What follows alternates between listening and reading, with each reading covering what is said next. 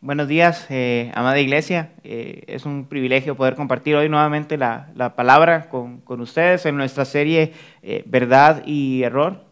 Eh, y conforme hemos ido avanzando, hemos visto ciertos temas que se repiten mucho dentro de la epístola de Juan y, y, eso va a verse cada vez más conforme vamos llegando al final, que precisamente estamos a, después de esto a un capítulo ¿no? de cerrar la, la serie. Eh, algunos de esos temas que hemos visto que se repiten mucho ha sido el, eh, la idea de que Dios es amor eh, y la idea de nuestra permanencia eh, en Él. Y esta prédica no va a ser la excepción. También se va a manejar mucho eh, ambos temas dentro de esta prédica, pero con matices diferentes a lo que ha ido planteando hasta el momento eh, Juan. pero antes de, de, hablar del pasaje y antes de, de poder en, entrar directamente a, a lo que nos compete hoy como, como prédica, quiero que pensemos un momento en, en Pedro, en el apóstol Pedro. Eh, la mayoría de nosotros conocemos la, la, historia de Pedro y lo que normalmente eh, recordamos, o una de las historias que frecuentemente recordamos, es eh, aquella última noche de Jesús con sus discípulos cuando estaban en, en, la última cena. Jesús les dijo que él tenía que padecer, que él iba a morir y Pedro eh, le dijo, Señor, yo te voy a acompañar hasta la muerte. Eh, y recordamos bien la respuesta de Pedro, que fue que eh, eso, ¿no? Que él tenía esa convicción de que iba a estar con Jesús hasta, hasta su muerte. Y Jesús le dijo, Pedro, hoy me vas a traicionar antes de que cante el gallo tres veces. Y todos conocemos la historia. Eh, Pedro se fue, abandonó a Jesús cuando lo arrestaron y cuando estaba buscando el, ver qué fue lo que sucedió con Jesús, al final eh, él traiciona a Jesús tres veces y cuando canta el gallo y él se percata de que efectivamente él traicionó a Jesús tres veces, lo negó tres veces, él llora amargamente y, y se va. Probablemente Pedro se culpabilizó y sufrió de un gran remordimiento y probablemente arrepentimiento durante todo este tiempo, este día, eh, los días sucesivos a la muerte y resurrección de Jesús hasta que él está pescando en el mar de Galilea eh, y Jesús eh, hace nuevamente una pesca milagrosa y Jesús lleva a Pedro aparte y habla con, con él. ¿no? Eh, recordamos que Jesús le dice a Pedro en tres ocasiones, ¿me amas? Y, y Pedro las dos primeras ocasiones responde, sí Señor, tú sabes que te amo. Pero en la tercera probablemente recordando el episodio trágico en el cual él negó a Jesús. Pedro con suma tristeza dice, Señor, tú lo sabes todo. Tú sabes que yo te amo.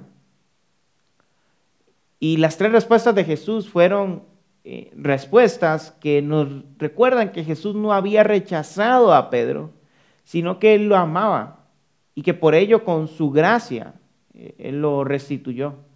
Apacienta mis ovejas, le dice en las tres ocasiones. Y todos sabemos lo que sucedió después. Aquel Pedro que traicionó a Jesús y que lo negó tres veces frente a gente de dudosa reputación en una noche en las afueras de Jerusalén, eh, es el mismo Pedro que meses después está defendiendo ante el Sanedrín eh, la supremacía y la divinidad de Jesús diciendo que es necesario obedecer primero a Dios antes que a los hombres. ¿Qué, qué fue lo que produjo este cambio en, en, ese Pedro que fue cobarde en una ocasión y ahora es completamente valiente? Bueno, la realidad es que el amor de Dios lo había alcanzado.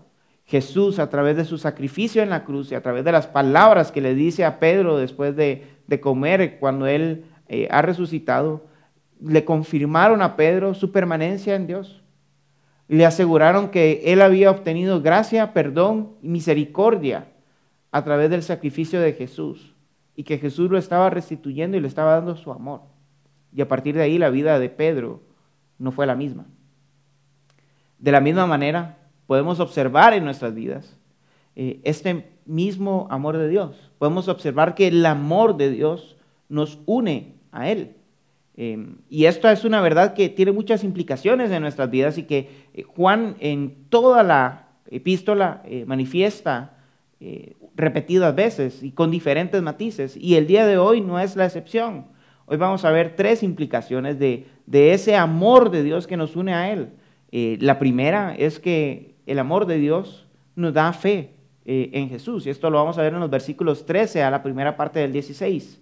La segunda es que nos libera del temor. Y eso lo vamos a ver de la segunda parte del versículo 16 al versículo 18. Y la tercera es que este amor nos impulsa a amar a otros, eh, que lo vamos a ver en, la, en los versículos 19 al 21. Así que leamos juntos la primera sección de nuestro pasaje, primera de Juan 4, del versículo 13 a la primera parte del versículo 16, para darnos cuenta de que el amor de Dios nos une a Él, para darnos fe en Jesús. Dice eh, estos versículos. En esto sabemos que permanecemos en Él y Él en nosotros, en que nos ha dado su Espíritu. Y nosotros hemos visto y damos testimonio de que el Padre envió al Hijo para ser Salvador del mundo. Todo aquel que confiesa que Jesús es el Hijo de Dios, permanece en Dios y Dios permanece en él. Y nosotros hemos llegado a conocer y hemos creído el amor que Dios tiene para nosotros. Para empezar, podemos ver que en este pasaje se repiten dos ideas que ya nos ha mencionado anteriormente eh, Juan. Primero, el tema de que el Espíritu de Dios es la señal de nuestra permanencia en Dios. Eso lo vimos en el capítulo 3, en el versículo 24. Y también, por otro lado, el testimonio ocular de Juan y de los apóstoles, que es nuestro testimonio y defensa de nuestra fe histórica, que lo vimos en el capítulo 1, en los primeros cuatro versículos. Pero ahora Pablo, eh, Juan, perdón, junta ambas cosas. ¿Por qué? ¿Por qué Juan repite estos temas y los junta precisamente en este punto? Luciano Jaramillo nos da una pista del, por qué a través de, este comentario. Él dice, eh, la presencia del Espíritu es la garantía de que permanecemos en Dios. El reconocimiento de Cristo como enviado del Padre solo es posible a través de la acción del Espíritu. Así, el apóstol confirma la participación del Dios Trino en la obra redentora. El Espíritu nos ha sido dado como testimonio de que somos hijos de Dios. En otras palabras, podemos ver en la Biblia a Dios planeando rescatar a la humanidad, sacrificándose para rescatar a la humanidad y convenciendo a la humanidad de su necesidad de perdón a través de Cristo Jesús. ¿Acaso esto no es la mayor muestra de amor? Dios hace todo esto para un pueblo que no se arrepiente, que no le buscaba, que no le amaba. ¿Acaso esto no es la mayor muestra de amor que podemos encontrar? Por lo tanto, el hecho de que Juan relacione la permanencia del Espíritu de Dios con el creer en la obra de Jesús no nos debería de parecer extraño, porque al final el amor de Dios nos une a Él. Y eso es lo que está manifestando estos, estos versículos, lo que nos está diciendo eh, Juan, si Jesús no hubiera muerto en la cruz para rescatarnos y perdonarnos, el Espíritu Santo no hubiera venido para sellarnos como hijos de Dios. Pero si el Espíritu de Dios no viene a convencernos de nuestro pecado, nosotros no creeríamos realmente en Jesús y no seríamos sus hijos. Ambas obras están estrechamente relacionadas. Y para poder entender mejor el punto o darlo a explicar mejor, Permítame hacer dos citas del Evangelio de Juan que nos expresan precisamente esto. La primera de ellas está en Juan 7, del versículo 37 al 39. Eh, dice de esta manera, en el último día, el gran día de la fiesta, Jesús puesto en pie exclamó en alta voz, si alguien tiene sed, que venga a mí y beba. El que cree en mí, como ha dicho la Escritura, de lo más profundo de su ser, brotarán ríos de agua viva. Pero él decía esto del Espíritu, que los que habían creído en él iban a recibir, porque el Espíritu no había sido dado todavía, pues Jesús aún no había sido glorificado.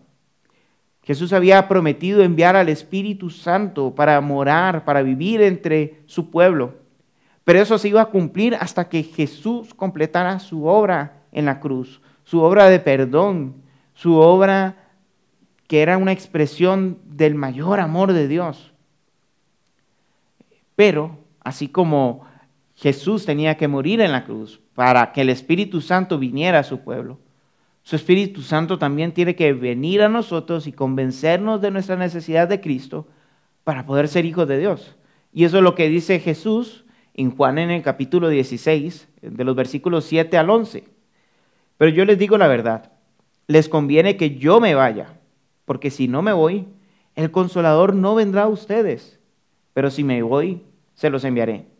Y cuando Él venga, convencerá al mundo de pecado, de justicia y de juicio. De pecado porque no creen en mí, y de justicia porque yo voy al Padre y ustedes no me verán más, y de juicio porque el príncipe de este mundo ha sido juzgado.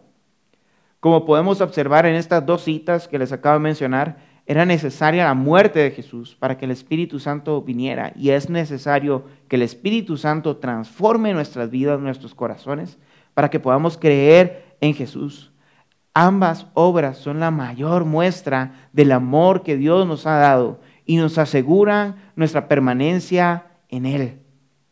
Nos aseguran que el amor de Dios nos une a Él.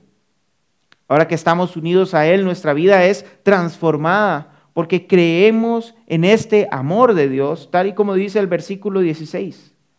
Dicha fe, dicha creencia no es solo una expresión del concepto Jesús es el Hijo de Dios y Él es el Salvador. No, no tiene que ver con lo que digo o con asegurar superficialmente esto.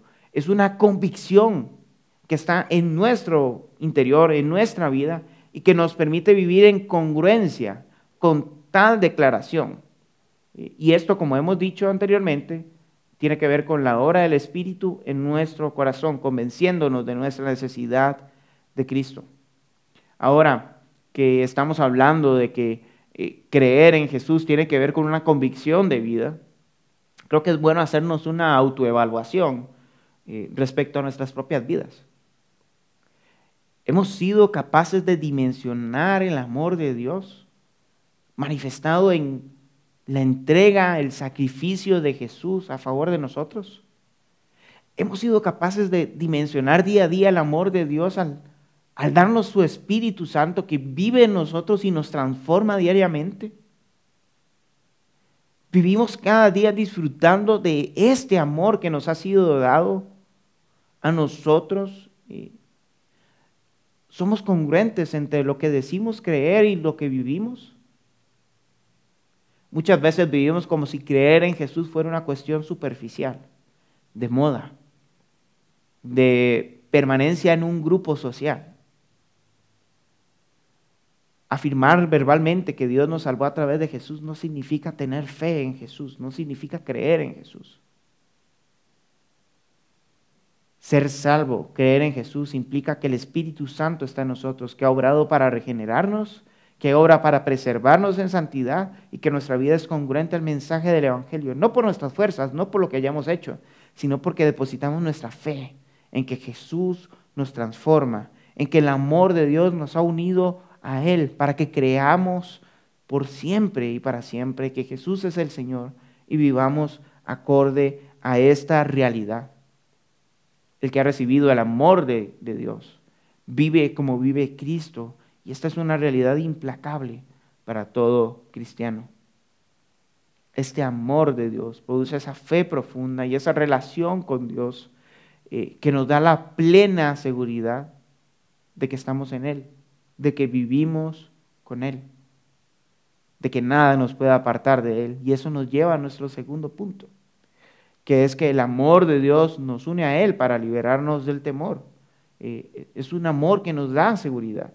Y eso lo vemos en la segunda parte del versículo 16 hasta el versículo 18, eh, que dice de la siguiente manera, Dios es amor, y el que permanece en amor permanece en Dios, y Dios permanece en él. En esto se perfecciona el amor en nosotros, para que tengamos confianza en el día del juicio, pues como Él es, Así somos también nosotros en este mundo. En el amor no hay temor, sino que el perfecto amor echa fuera el temor, porque el temor involucra castigo y el que teme no es hecho perfecto en el amor. Nuevamente en esta sección encontramos una frase que se repite mucho en toda la epístola de Juan. Dios es amor. Y como dice C.H. Dodd en, su comentario a las epístolas de Juan, la pleamar del pensamiento de esta epístola es, Dios es amor. Y es que cada uno de los actos de Dios eh, y de lo que estos actos evocan en nosotros son una demostración de su amor. y así como el amor de Dios es perfecto e infinito, así son infinitas las aplicaciones del mismo amor de Dios en nuestras vidas. En esta ocasión Juan nos deja en claro que ese gran amor de Dios que está en nosotros nos libera de absolutamente cualquier temor que podamos tener. Y eso es porque el apego más seguro que puede tener cualquier ser humano es la seguridad del amor y la permanencia en su Creador. Es esa relación íntima de Dios eh, con nosotros, esa relación que Dios nos ha dado a través del sacrificio de Jesús, del perdón de pecados a través de la cruz, de la restauración de nuestra relación con Él, ya que habíamos estado enemistados y Él ha dado paz a nosotros. ¿Por qué? Porque su amor es grande, es tan grande que nos asegura esa permanencia en Él y de esa manera elimina el temor al juicio venidero, porque Dios nos ama y por lo tanto no nos separará de Él, ni nos dará el castigo que realmente merecíamos. Eh, y si somos sinceros, volviendo al tema del, apego seguro, eh, toda persona en el mundo busca esta seguridad, busca una relación segura desde el niño que está en un hogar de acogimiento temporal esperando que, que la próxima familia que, lo adopte no lo vaya a devolver, hasta aquel empresario exitoso que busca su seguridad en, una empresa estable, en dinero y en el honor y prestigio que puede obtener por su éxito. Eh, desde aquella persona que publica 50 fotos en Instagram y en Facebook cada 15 minutos, hasta aquella persona que rechaza las redes sociales para sentirse seguro de sí mismo. Todos estamos buscando una relación segura, todos estamos buscando algo que nos asegure nuestras vidas y que permanezca por siempre. Y nada ni nadie fuera del Creador, fuera de Dios, nos puede dar esa seguridad. ¿Por qué? Porque toda la creación es nada comparada a Dios porque toda la creación cambia. Porque el afecto que nos pueden dar las personas de este mundo y el mundo es pasajero y superficial. Porque el único que realmente nos puede liberar del juicio eterno es Dios. Porque el único que nos ha amado con un amor eterno e inmutable es Dios. Porque su amor nos hace permanecer en Él. Porque su amor nos da seguridad eterna, porque Él no cambia. El amor de Dios nos une a Él para liberarnos del temor de una vida sin Él, de una vida que recibe al final el castigo, el juicio divino que merece. Su completo y perfecto amor nos enseña que Él ya dio todo para hacernos sus hijos eternamente y eso nos da la seguridad de poder vivir hoy viendo que pase lo que pase, nada nos puede apartar de su amor, nada va a borrar su perfecto amor y nada va a hacer que caigamos de su gracia, porque estamos en su gracia, en su amor. Y esto no tiene que ver con que nos sintamos superiores al resto de seres humanos o más inteligentes por tomar una decisión de aceptar a Cristo en nuestro corazón o algo por el estilo. Eh, como dice Gary Bunge, experimentar y expresar el amor de Dios con tanta fuerza, sabiendo inequívocamente que Dios en espíritu reside en nuestras vidas, redunda en una confianza sin límites conforme se acerca el día en que nos encontraremos con el Señor. No es que seamos irreverentes, sino seguros, no frívolos, sino francos. Esta es una realidad que no hemos ganado ni hemos obtenido en nuestras fuerzas. Es algo que Dios, en su amor, nos ha dado, porque el amor de Dios nos une a Él. Y así como dice Punge, esta confianza reside no solo en el hecho de experimentar y ser receptores del amor de Dios, sino también en poder expresar eh, este amor de Dios. Y es que, verán, el versículo 17 y 18, como dice el teólogo Domingo Muñoz, eh, es un quiasmo. Esto significa que las partes externas de este pasaje se interpretan a la luz de lo que está en el centro del pasaje. Y, podemos ver que en el, tanto en el principio como en el final de este quiasmo se nos presenta la idea de la plenitud del amor de Dios para nosotros. Seguido, podemos encontrar la confianza en medio del juicio por ese gran amor. Y eso anticipa en, la parte final eh, esa confianza, el, eh, el amor pleno de Dios. Pero en el corazón de todo esto, en el centro de este pasaje, en la tercera parte del, versículo 17, podemos encontrar que como nosotros nos parecemos a Dios, que como nosotros somos en este mundo como Él es, nosotros podemos tener la seguridad de que no hay juicio condenatorio para nosotros, que vivimos en la plenitud del amor de Dios y que por lo tanto permanecemos en Él somos como Él es. es. una manifestación de ese amor que hemos recibido, de esa confianza que tenemos por el amor de Dios que se ha manifestado en el sacrificio de Jesús para hacernos sus hijos perfecta y eternamente.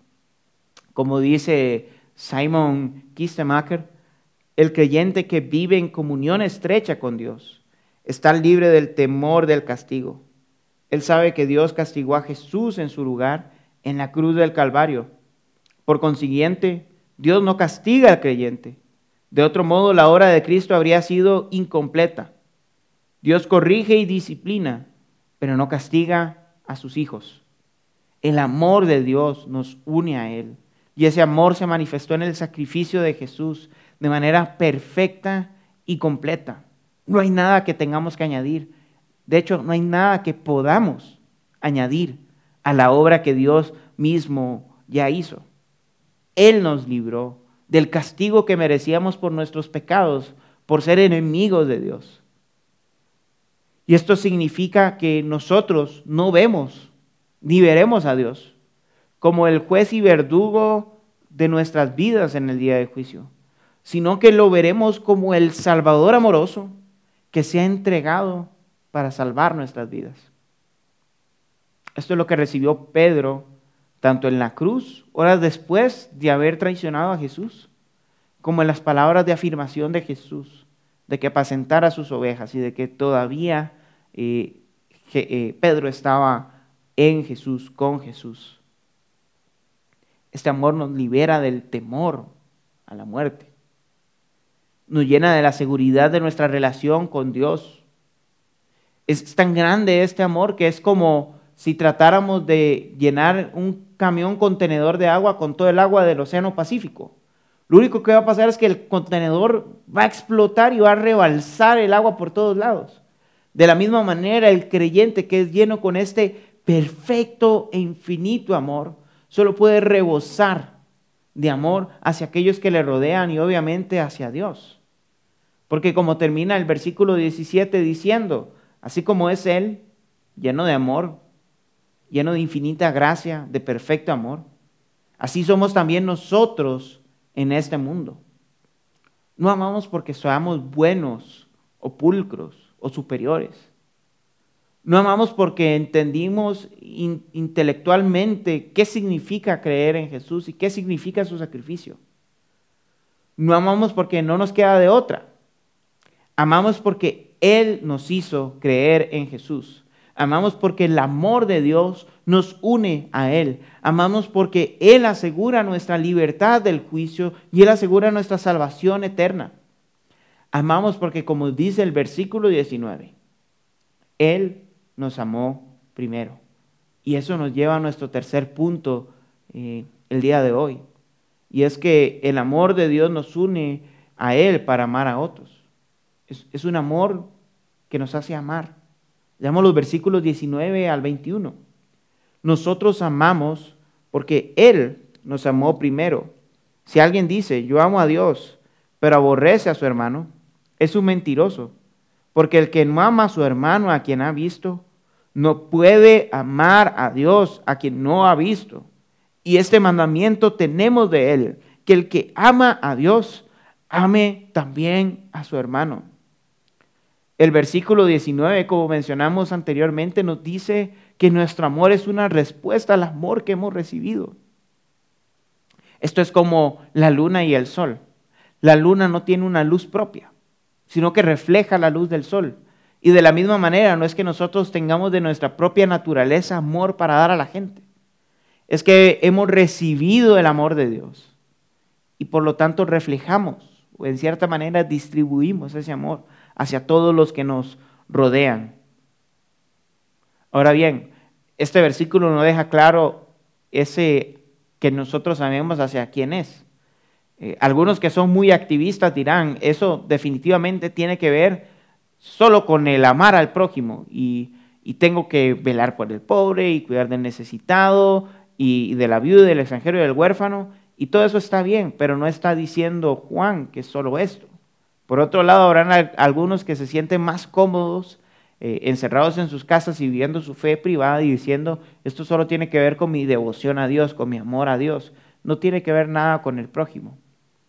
Ambas ideas, ambos extremos están mal, porque Juan en los versículos 20 y 21 nos va a plantear que el que ama a Dios debe amar también a su hermano, ama también a su hermano.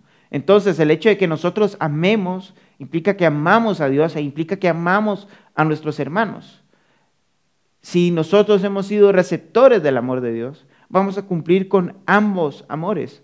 O, como dice Luciano Jaramillo, este amor que nace de Dios debe extenderse al amor mutuo entre los seres humanos.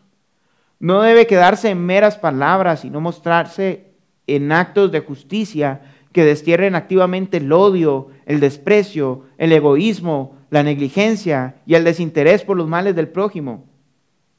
Por supuesto, no se trata de descuidar el amar a Dios y concentrarse solamente en amar a los demás. Por el contrario, si el amor de Dios es genuino, ha de manifestarse en el amor por otros. Así, nuestro amor al prójimo se convierte en un termómetro que mide la autenticidad de nuestro amor a Dios. La pregunta ahora es, ¿qué indica tu termómetro? ¿Realmente estás amando a tu prójimo o lo estás odiando pasivamente o estás siendo negligente hacia él o estás actuando en injusticia y desinterés hacia él? Y esto implica un montón de cosas. Por un lado, cosas que ya hemos hablado como el cuidado hacia el vulnerable. Eh, definitivamente nuestro amor eh, hacia Dios se expresa en amor hacia aquellos que son vulnerables. ¿Por qué? Porque Dios también ha manifestado su amor a ellos. Eh, amamos como Dios nos ha amado y amamos porque Él nos ha amado primero, ¿no? Y estas cosas son puntuales y son visibles, ¿no? Si alguien tiene hambre, darle de comer. Si alguien tiene pobreza, darle eh, sustento, ayudarle económicamente. Si alguien ha perdido su trabajo, ayudarle a buscar uno nuevo.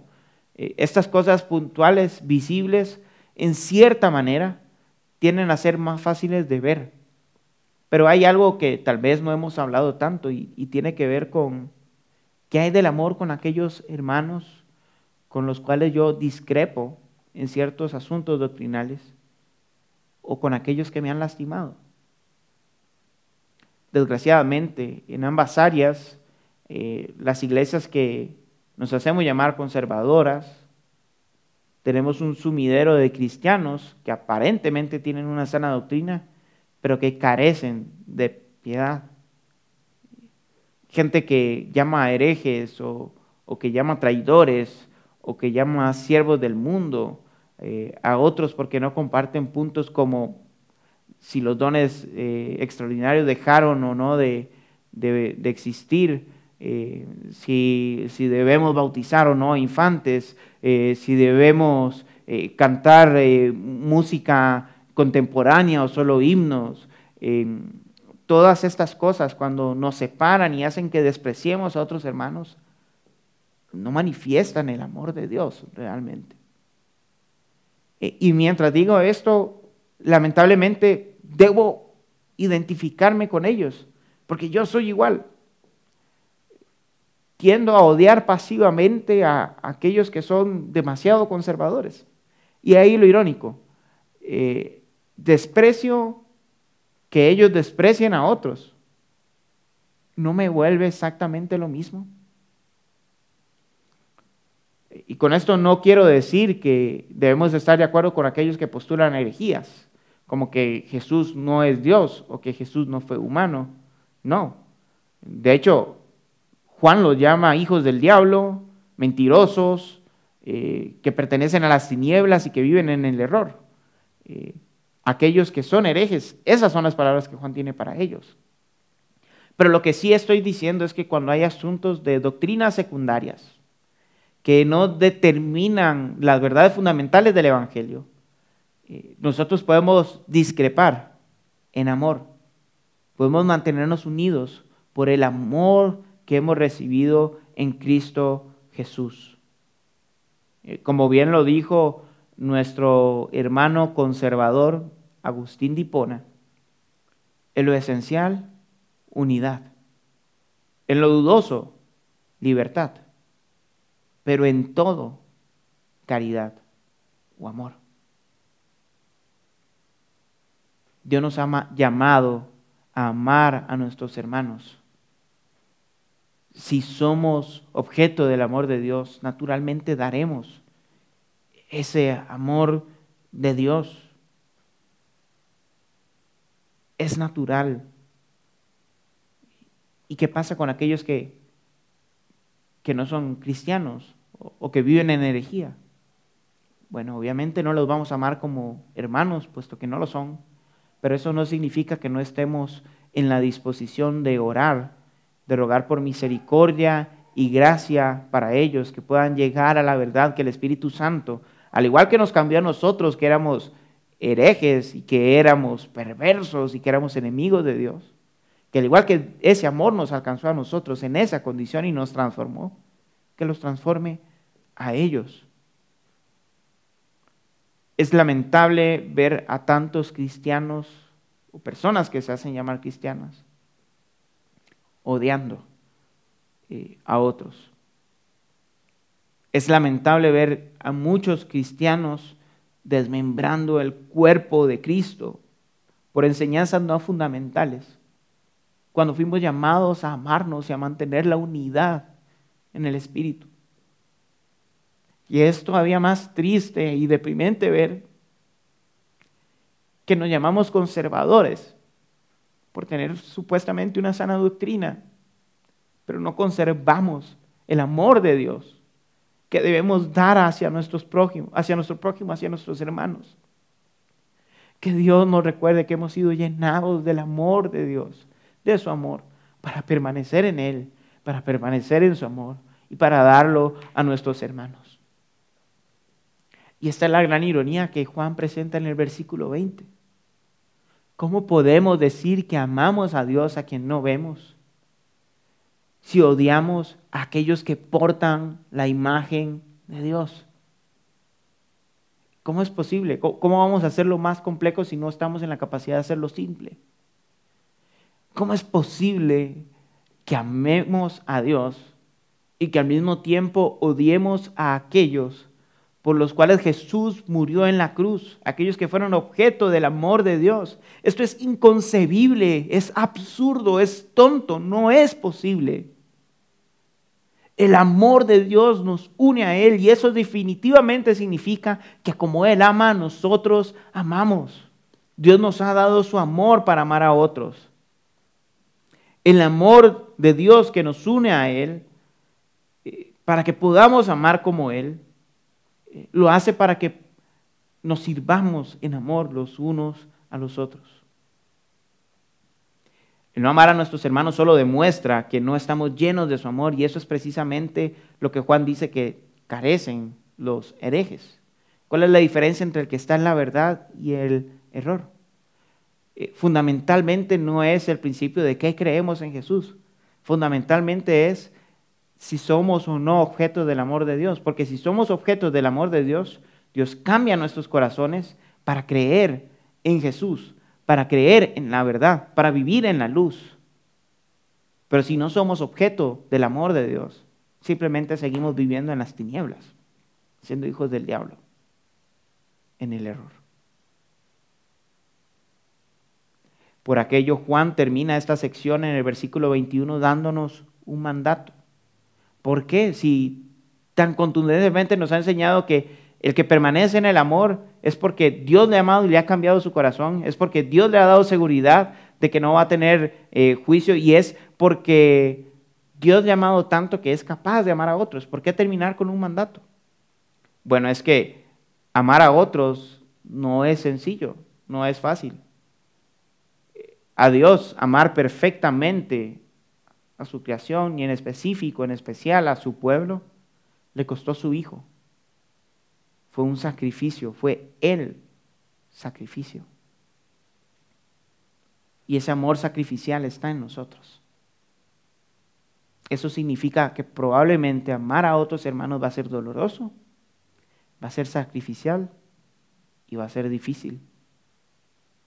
Así que va a conllevar en muchas ocasiones lágrimas y convicción, más que sentimientos superficiales de afinidad o de afecto. Pero si en el amor de Dios hemos obtenido todo lo que necesitamos, ¿qué, qué nos puede costar amar a nuestros hermanos? ¿Qué puede ser más grande que ese amor eterno que se nos ha sido dado, perfecto que se nos ha dado? Si Jesús cargó con nuestros pecados en la cruz y nos mostró su amor de esa manera, ¿qué nos puede limitar de amar a otros?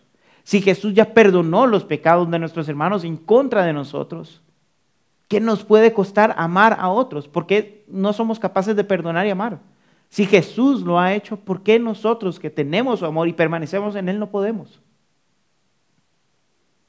¿Ven la ironía de decir que amamos a Dios y no amamos a nuestros hermanos?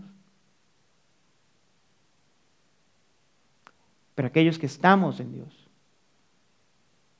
aquellos que hemos creído en Jesús, podemos decir que el amor de Dios nos ha unido a Él y que por lo tanto la fe verdadera, la seguridad eterna y el amor hacia otros está en nosotros.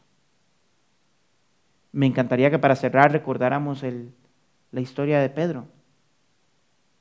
Pedro pasó de ser un cobarde traidor a aquel apóstol que defendió frente al Sanedrín el nombre de Jesús en cuestión de meses. No porque él fuera muy bueno, no porque él tomara una resolución de hacer las cosas mejor, no porque él se sintiera comprometido, sino porque él se halló amado por Jesús y restaurado por él, por su perdón, por su sacrificio en la cruz. Y desde ese momento Pedro vivió una vida completamente diferente, porque el amor de Dios lo unió a él. Y vivió décadas siendo ese apóstol líder de la iglesia, que predicó el Evangelio con valentía hasta morir en una cruz, boca abajo, porque no se consideraba digno de morir como su maestro. Pero se mantuvo fiel solo porque el amor de Dios lo unió a él. ¿Por qué crees que tú puedes mantenerte firme y fiel al Evangelio? ¿Por qué crees que tú eres hijo de Dios? ¿Por tu inteligencia? ¿Por tus habilidades? ¿Por tus fuerzas? No. El amor de Dios nos ha unido a Él. Y esa es la razón por la que tú y yo podemos ser hijos de Dios. Y esa es la razón por la que creemos en Jesús. La diferencia de aquellos que están en la verdad, de los que están en el error, radica en el amor de Dios que nos ha unido a Él, que nos liberó del temor, que nos dio fe en Jesús y que nos capacita para amar a otros. Si realmente estás en la verdad, si realmente crees en Jesús, permaneces en Él, ¿qué te parece si oramos pidiéndole a Dios que nos haga conscientes del amor con que Él nos ha amado y de las implicaciones que tiene ese amor para nuestra vida?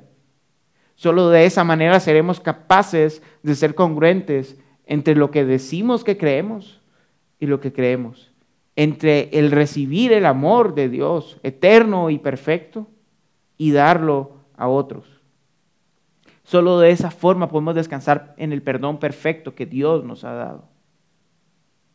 Y si tú no estás en Cristo, si no has reconocido eh, que Jesús es tu Señor y te ha perdonado a través de su sacrificio en la cruz, pero hoy estás convencido de que la palabra que has escuchado es verdad, que tienen necesidad del amor de Dios, de ese amor que fue manifestado en la cruz a través del sacrificio de Jesús para perdonarte. Déjame decirte que el Espíritu Santo ya comenzó a obrar en tu corazón, a regenerar tu vida. Y por lo tanto también eres objeto del amor eterno de Dios. Y eres parte de esta comunidad de hombres que viven en la verdad, no por sus capacidades, sino porque el amor de Dios los ha unido a Él. Oremos en agradecimiento a Dios por ese gran amor. Señor, gracias porque nos has perdonado, nos has redimido, has hecho que creamos en ti, nos liberas del temor y nos das de tu amor para amar a otro, Señor, sin merecerlo. Gracias porque nos has hecho tus hijos eh, y ha sido completamente tu obra, tu obra en amor hacia nosotros, Señor. Te rogamos que nos permitas tener vidas congruentes entre lo que decimos creer, que es tu evangelio, y nuestras vidas que deberían vivir en santidad en ese evangelio. Solo tú puedes llenarnos de ese amor para transformar nuestros corazones y para hacerlos más como Jesús y para que seamos como tú mientras vivimos en este mundo, Señor. Llénanos de tu amor perfecto, llénanos de fe, de seguridad de nuestra relación contigo. Gracias, porque esto lo has hecho a través de Jesús y de la obra del Espíritu Santo en nuestros corazones. Y podemos descansar en que tu amor nos ha unido a ti por siempre y para siempre. En el nombre de Jesús oramos. Amén y amén.